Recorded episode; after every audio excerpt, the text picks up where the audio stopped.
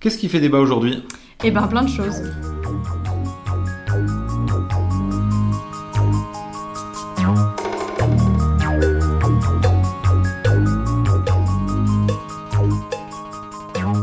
Bonjour à toutes et à tous et bonjour Mathilde. Salut Florent. Vous écoutez bien Minute Débattons, le podcast du journal Le Dranche. Ici, on voyage à travers de nombreuses questions de débat toujours plus passionnantes pour en comprendre les tenants et aboutissants. Le but étant de vous forger votre opinion ou à minima de découvrir les avis de ceux qui ne pensent pas comme vous. Et aujourd'hui, on va se demander si on assiste à une dérive autoritaire en France. Minute Débattons.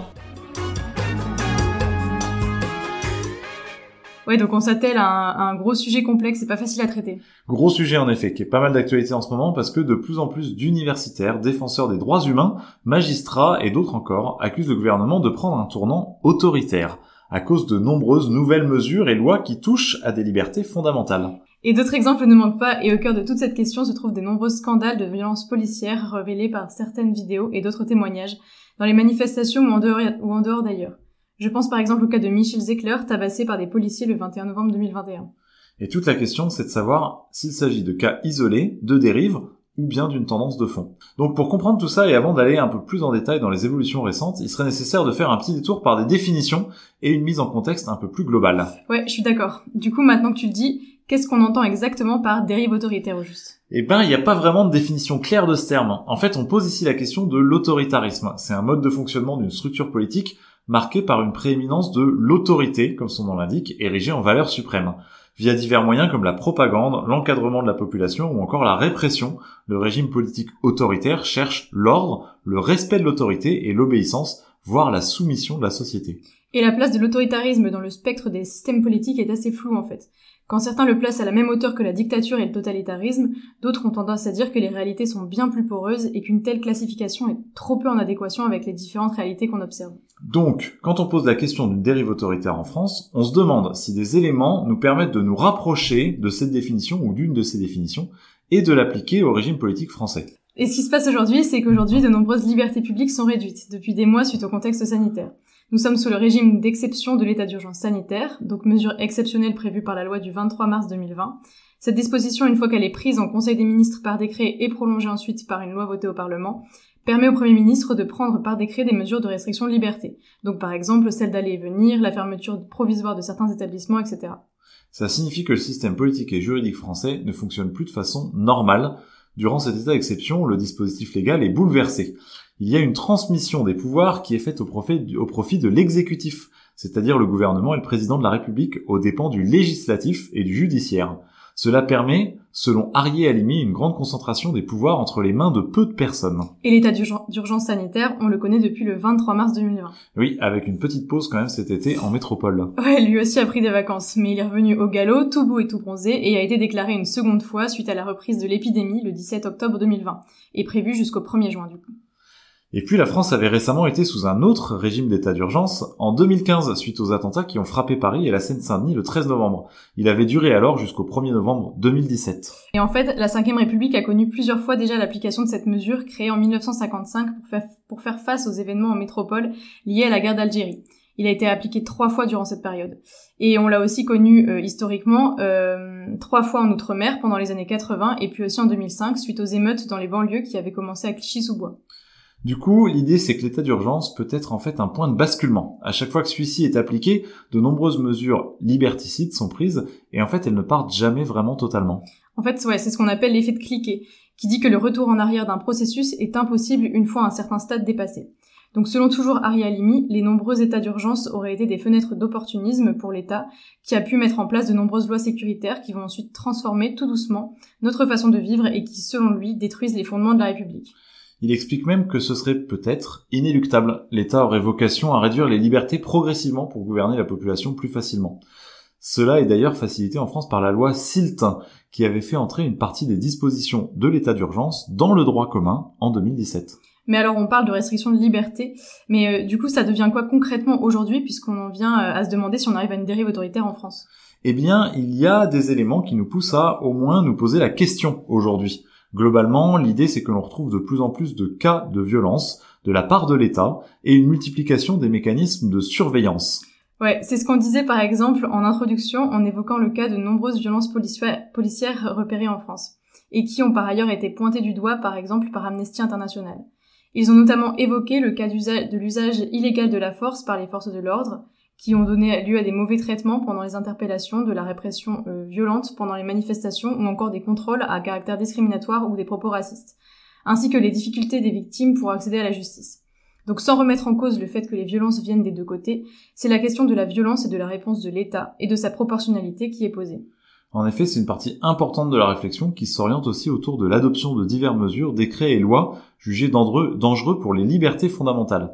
La loi sécurité globale, dite loi pour une sécurité globale préservant les libertés, a justement été au cœur de cette pensée. Elle a été adoptée le jeudi 15 avril et a pour but de créer un continuum de sécurité en France. Cela passe par le renforcement des prérogatives des agents de police municipale et de sécurité, par un encadrement et un accès facilité à des moyens techniques de surveillance, comme par exemple les drones, les caméras piétons, la vidéosurveillance, etc.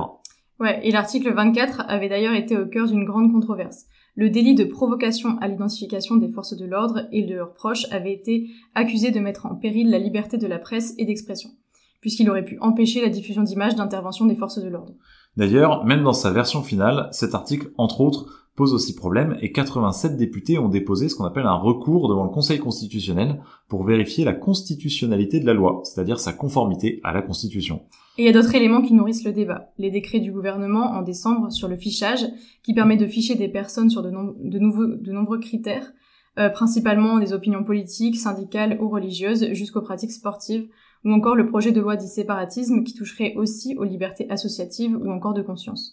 Bref, tout un tas d'éléments qui nous amènent à nous demander finalement, étant donné les menaces dont nous parle l'État, où est-ce qu'on doit mettre le curseur entre protection et liberté publique? Pas simple, surtout que si tu regardes les sondages, malgré tous les biais qu'ils ont, la majorité des Français aujourd'hui est plutôt favorable à plus de sécurité et se sent d'ailleurs en insécurité. C'est ce que révélait un sondage Odoxa l'été dernier en 2020. 68% des Français se sentent en insécurité, la majorité pour des raisons sanitaires, comme on peut se douter, mais aussi pour des questions de la vie quotidienne ou face à la menace terroriste. En l'occurrence, si la confiance des Français envers les forces de l'ordre avait diminué suite aux vidéos de violence subies par Michel Zecler, elle tend plutôt à remonter aujourd'hui. Bon, bien sûr, avec des grandes disparités selon l'âge et selon si l'on a déjà eu affaire à elle ou pas. Surtout qu'on pose la question dans une situation de crise qui pousse l'État à vouloir s'affirmer comme un pouvoir fort pour pouvoir rassurer et avancer. Ce cadre de tension est en fait très propice à l'adoption de tout un tas de nouvelles mesures. C'est donc aussi la question des contre-pouvoirs, et c'est ce qui fait qu'aujourd'hui la France n'est pas totalement dans une dérive autoritaire. Dans les démocraties, ces tensions sécuritaires s'équilibrent aussi avec de nombreuses institutions qui ont pour rôle de contrebalancer et de contrôler les mesures adoptées. On parlait tout à l'heure du Conseil constitutionnel. Voilà. Et pourtant, ces contre-pouvoirs semblent parfois de plus en plus mis en difficulté pour agir, surtout quand la justice et le législatif ne fonctionnent pas correctement et donc ne peuvent pas réellement empêcher et contrôler, comme ils devraient le faire, euh, les évolutions du droit. Ce qui revient à dire que malgré tout, il y a vraiment une dérive autoritaire. Difficile d'y voir clair. Écoute, comme on n'est pas des experts du sujet, je te propose d'en discuter avec des gens qui s'y connaissent un peu mieux que nous. Ouais, c'est parti. Eh, minute, minute, des bâtons, des bâtons, des bâtons. Des bâtons. Donc de mon côté, j'ai rencontré Nathalie Théo de la Ligue des droits de l'homme. Nathalie Théo, je suis membre du Bureau national de la Ligue des droits de l'homme et je suis avocate et je fais partie du syndicat des avocats de France. Elle est totalement d'accord avec le fait que l'on assiste aujourd'hui à une dérive autoritaire et elle l'inscrit dans un processus historique qui aboutit à un exercice décomplexé du pouvoir autoritaire. Au cœur de tout cela, un vrai projet de surveillance globale de la population. Bien sûr que, que nous assistons à une dérive autoritaire, c'est une évidence, mais c'est pas, ce n'est pas non plus, euh, ça ne sort pas du néant.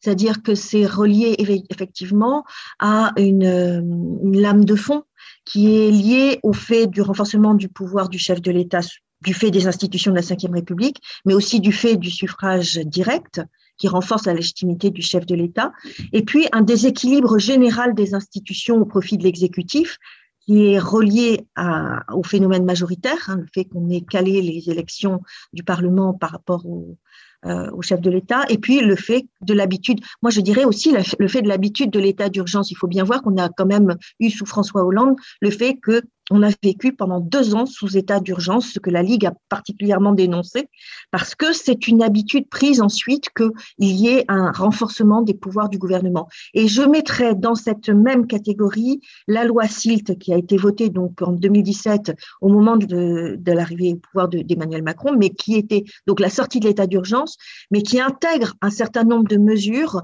qui étaient euh, spécifiques à l'état d'urgence et qui les intègre dans la loi c'est-à-dire dans le droit commun. Et ça aussi, c'est un, mouvement qui permet d'aller vers plus de, renforcement du pouvoir du chef de l'État et enfin du gouvernement en général, parce qu'il y a le gouvernement et le chef de l'État.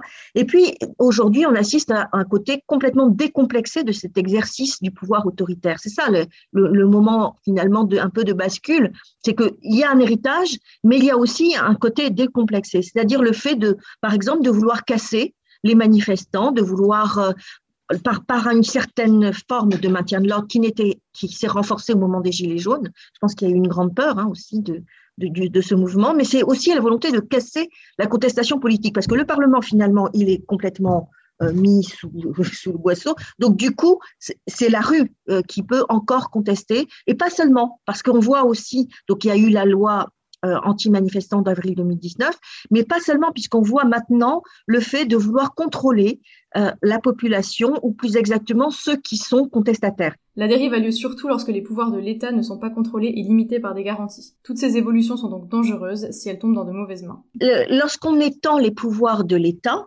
il faut systématiquement prévoir des garanties pour encadrer le pouvoir de l'État. Autrement dit, il faut censurer l'extension continue du pouvoir de l'État. Parce qu'une dérive autoritaire, c'est ça.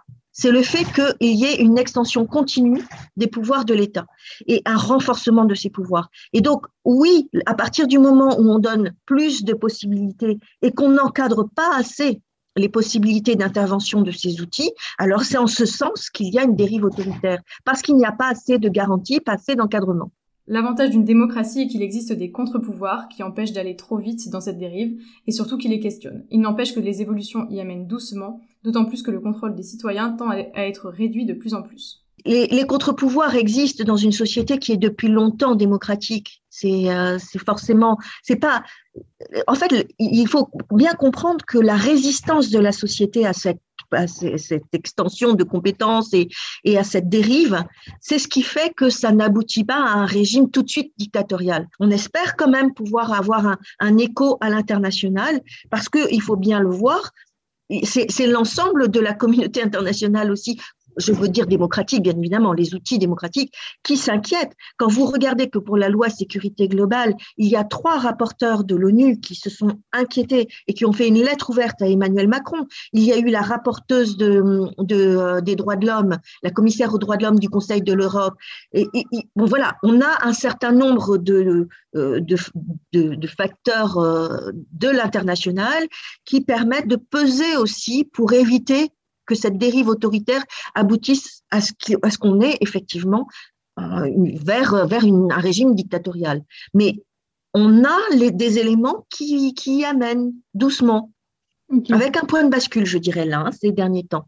Sur cette question des contre-pouvoirs, elle m'expliquait que plus une loi est liberticide, plus il est compliqué pour le Conseil constitutionnel de la censurer entièrement, car on peut lui reprocher sa légitimité. De même, la Cour européenne des droits de l'homme est de plus en plus sensible aux arguments des États, la dérive autoritaire concernant, selon Nathalie Théo, une grande partie de l'Europe. Mais bref, aussi, selon elle, le contenu des lois ne travaille pas du tout pour la sécurité des citoyens et citoyennes, et elle est même dangereuse. Elle prend ici l'exemple de la loi de sécurité globale, mais elle m'a parlé aussi de nombreuses autres mesures, comme l'état d'urgence sanitaire. À chaque fois, on met dans le titre de la loi sécurité, et puis on vous fait croire que c'est pour votre sécurité.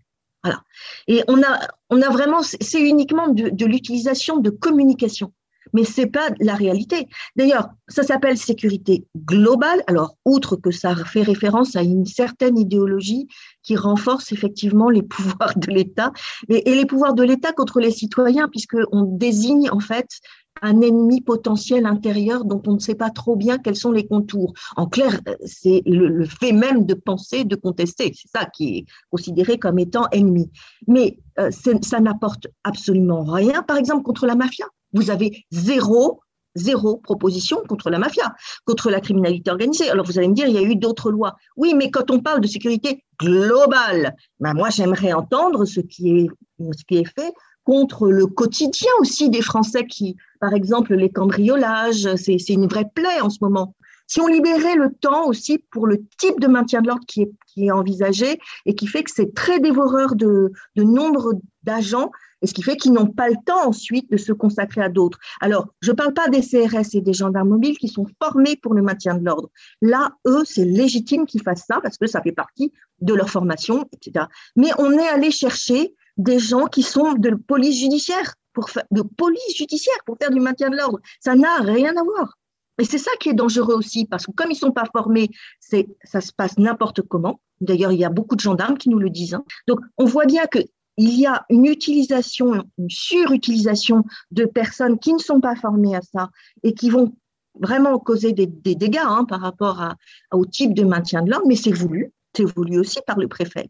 Donc c'est ça qui est dangereux aussi, c'est qu'on n'a pas à interdire, à partir du moment où la manifestation, on peut interdire une manifestation, hein. le préfet, il a le pouvoir. Mais si on ne l'interdit pas, c'est qu'on considère qu'elle peut se dérouler, qu'il n'y a pas de risque particulier de trouble à l'ordre public. Alors pourquoi derrière, on va immédiatement avoir un, phénomène de maintien de l'ordre en tension et qui va générer des blessés, qui va générer des, des risques vraiment graves pour les personnes? Ça, c'est aussi faire peur pour empêcher de manifester. Ça joue donc pour finir, elle précisait que l'évolution des choses doit toutes et tous nous concerner. Les pouvoirs, une fois qu'ils sont donnés, c'est contre toute personne. Et c'est ça qu'il faut voir. C'est certes, ça va pas être là, comme là, la, loi sécurité globale, pour la plupart des gens, ils vont pas vraiment s'en rendre compte. Mais c'est en ce sens qu'on étend les personnes qui sont concernées et de façon autoritaire et de façon sans vraie garantie. C'est ça le danger. Et on étend le filet, on étend de plus en plus. Et puis, il arrivera un moment ben, où ça concernera la majeure partie de la population. Ou bien, vous voyez, dans les phénomènes autoritaires, qu'est-ce qui fait que les gens obéissent sans rien dire? C'est pas tant qu'ils sont visés, eux, par la mesure, mais c'est parce qu'ils ont peur d'être visés par cette mesure. C'est ça la question. C'est qu'à partir du moment où on donne autant de pouvoir sans garantie, les gens vont avoir peur d'être demain fichés, d'être demain surveillés, de risquer ensuite des contrôles spécifiques sur eux, y compris, c'est très utilisé ça, les contrôles fiscaux, les contrôles, voilà, on utilise d'autres pouvoirs de l'État pour pouvoir mieux verrouiller certaines personnes. Super intéressant tout ça. de mon côté, j'ai rencontré euh, Luc Rouban. Eh je suis Luc Rouban, euh, directeur de recherche au CNRS, au Centre de recherche politique de Sciences Po, euh, que l'on dénomme aussi le CEVIPOF. Il me disait, euh, on a commencé avec Luc Rouban par euh, définir déjà ce qu'on entend par un régime autoritaire. Oui, alors, bah, écoutez, un régime autoritaire euh, qui peut aussi caractériser ce qu'on appelle les démocraties libérales, notamment du côté de, l'Europe orientale, ce sont peut-être aussi du côté de la Russie, ce sont des régimes qui globalement limitent assez sensiblement les libertés publiques, euh, qui contrôle le pouvoir judiciaire, qui contrôle la presse, qui éventuellement peut aller jusqu'à des poursuites ou à des menaces contre les journalistes. Après, ça peut aller beaucoup plus loin, c'est-à-dire qu'après, vous pouvez avoir euh, aussi des régimes, des dictatures, on en a connu, Hein, euh, on peut avoir, bon, euh, ça, a été le fascisme du temps de Mussolini, ça peut, et puis alors après, ça peut aller aussi au totalitarisme stalinien ou, euh, ou nazi, évidemment. Donc, mais il y a toute une gradation. Mais enfin, globalement, et après, c'est un peu, un peu différent encore, parce que c'est bien plus violent. L'individu est écrasé par rapport à des appareils bureaucratiques centraux ou par rapport à des, euh, je dirais, des pouvoirs extrêmement concentrés. Euh, mais disons que si on reste dans l'autoritarisme, ça renvoie plutôt, je dirais, à des modèles qu'on a trouvés aussi en Amérique du Sud, en Amérique centrale, c'est-à-dire le leader maximo, c'est-à-dire euh, quand même un pouvoir exécutif très fort, très personnalisé, avec, je dirais, une, euh, parfois aussi euh, une forme de népotisme dans l'accès aux emplois publics, euh, des réseaux familiaux, enfin un verrouillage plus ou moins privatif. C'est ça le, souvent, d'ailleurs, je dirais le paradoxe du populisme, c'est le, verrouillage privatif du pouvoir au nom du peuple. Donc en résumé, il me disait qu'on assiste bien à une concentration des pouvoirs, mais selon lui, pas du tout à ce qu'on pourrait qualifier de dérive autoritaire. Il y a la question des institutions, de leurs pratiques, et il y a la question des représentations sociales. Alors, en termes d'institutions, euh, on peut évidemment considérer que euh, le macronisme a suscité une interprétation de la Ve République qui est assez autoritaire, dans la mesure où on assiste effectivement à une concentration assez forte du pouvoir autour de l'Élysée et des états-majors de l'Élysée, c'est-à-dire euh, concrètement le cabinet du président de la République, et puis dans une moindre mesure le Premier ministre et son cabinet aussi au détriment des corps intermédiaires, c'est-à-dire euh, de l'Assemblée nationale, euh, du Sénat et des élus locaux. Alors, c'est vrai que vous avez de ce côté-là un phénomène de concentration du pouvoir exécutif, mais d'abord, premièrement, qui n'est pas que français, qu'on va retrouver, qu'on a retrouvé aux États-Unis, qu'on retrouve au Royaume-Uni avec Boris Johnson, aussi dans une certaine mesure au Canada, etc., dans différentes démocraties occidentales. Et d'ailleurs, Emmanuel Macron s'en était pas euh, caché. Euh, on a euh, court-circuité assez largement les corps intermédiaires. Et en plus, c'est vrai que Emmanuel Macron a à l'Assemblée nationale une majorité confortable, enfin c'est un petit peu effiloché, mais enfin elle est quand même confortable avec les députés du Modem. Et puis surtout, il n'a pas en face de lui euh, des grands leaders comme euh, euh, François Hollande pouvait avoir en face de lui des, leaders du Parti socialiste ou Nicolas Sarkozy pouvait avoir des, des leaders locaux et des, des, personnalités puissantes. La moitié des députés de la République en marche n'avaient jamais été élus avant, donc ce sont des, novices en politique.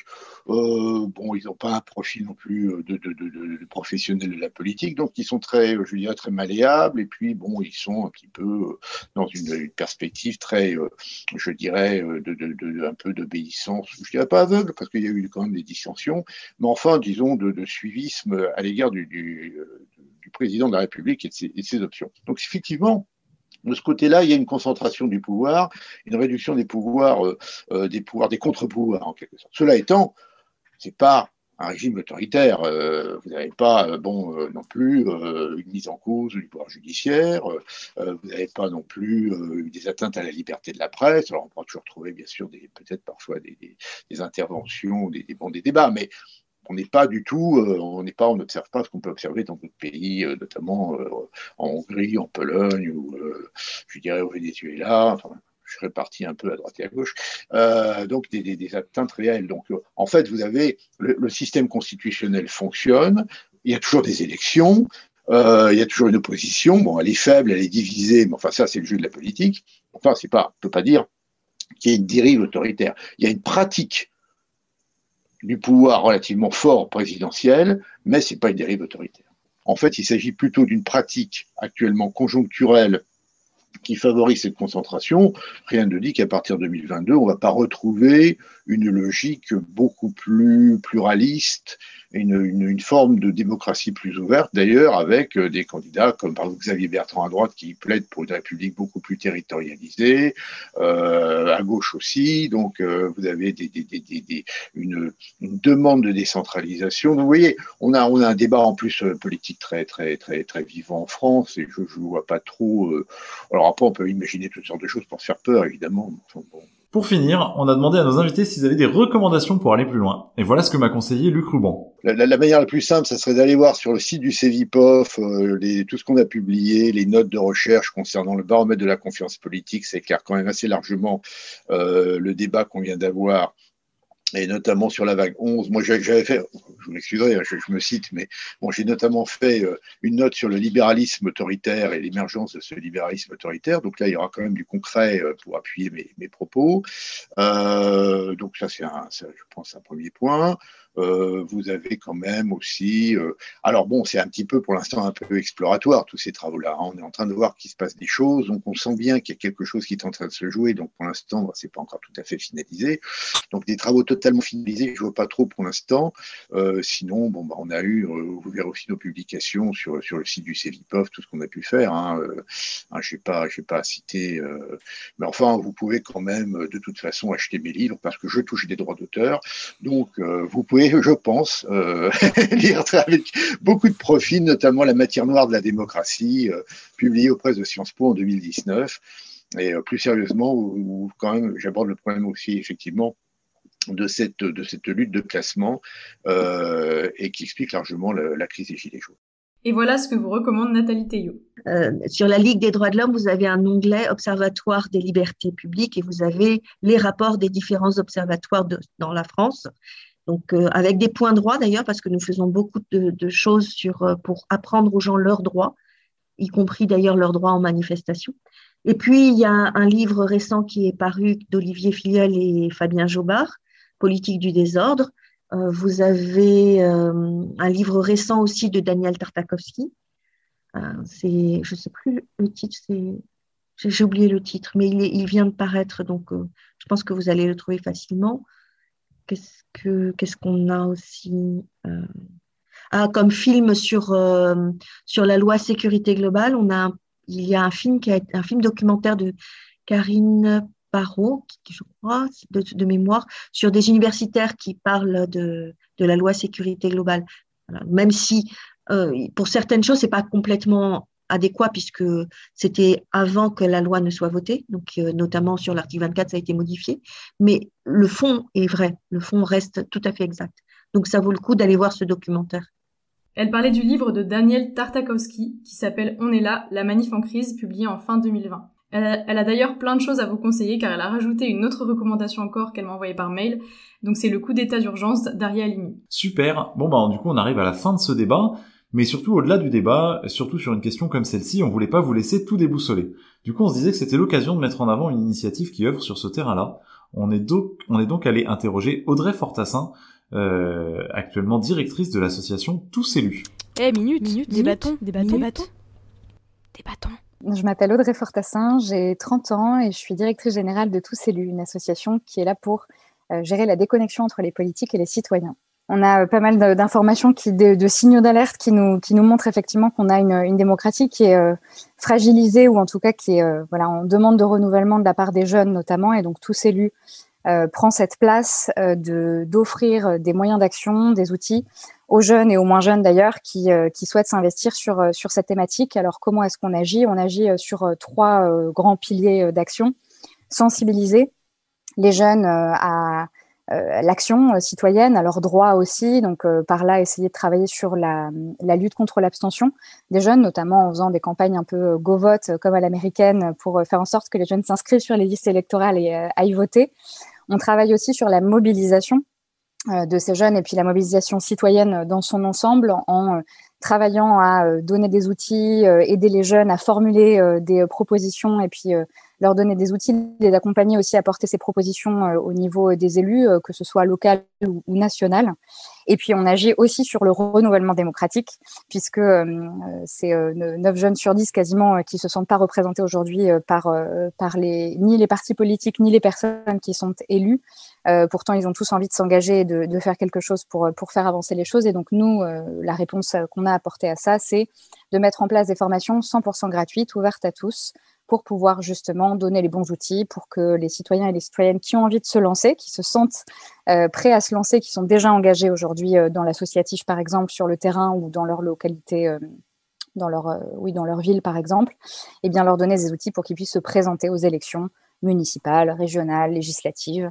On ne travaille pas encore sur les présidentielles, mais qui sait peut-être un jour. On a accompagné 3000 euh, jeunes à se former euh, en ligne sur les municipales et 200 à se présenter réellement sur des listes euh, partisanes ou citoyennes.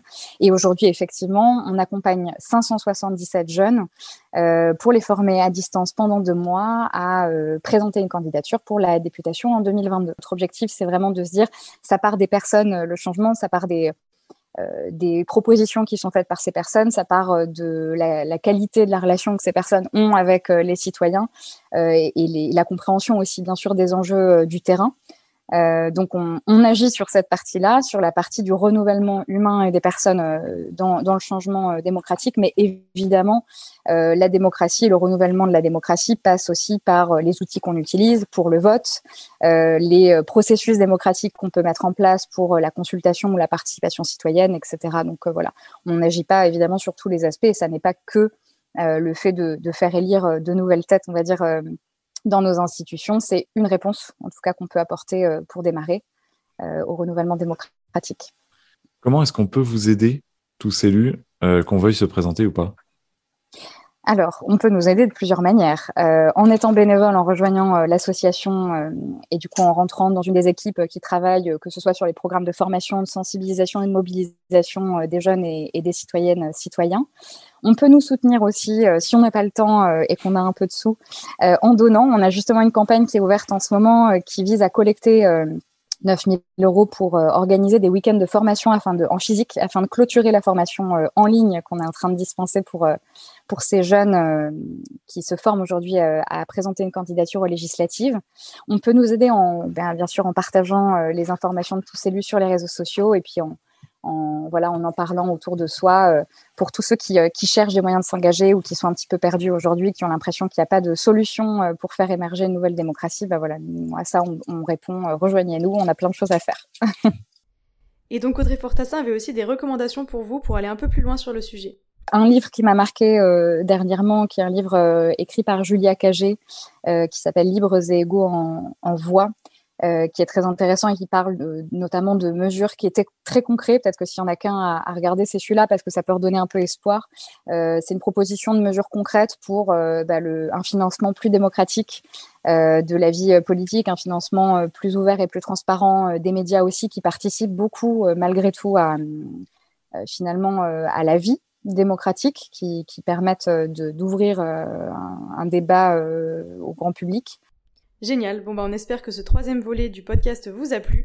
Euh, en tout cas, on a été super content de le faire et euh, bah du coup voilà, c'est la fin de cet épisode. Merci beaucoup à tous et toutes de nous avoir suivis. Merci Mathilde pour ton intervention.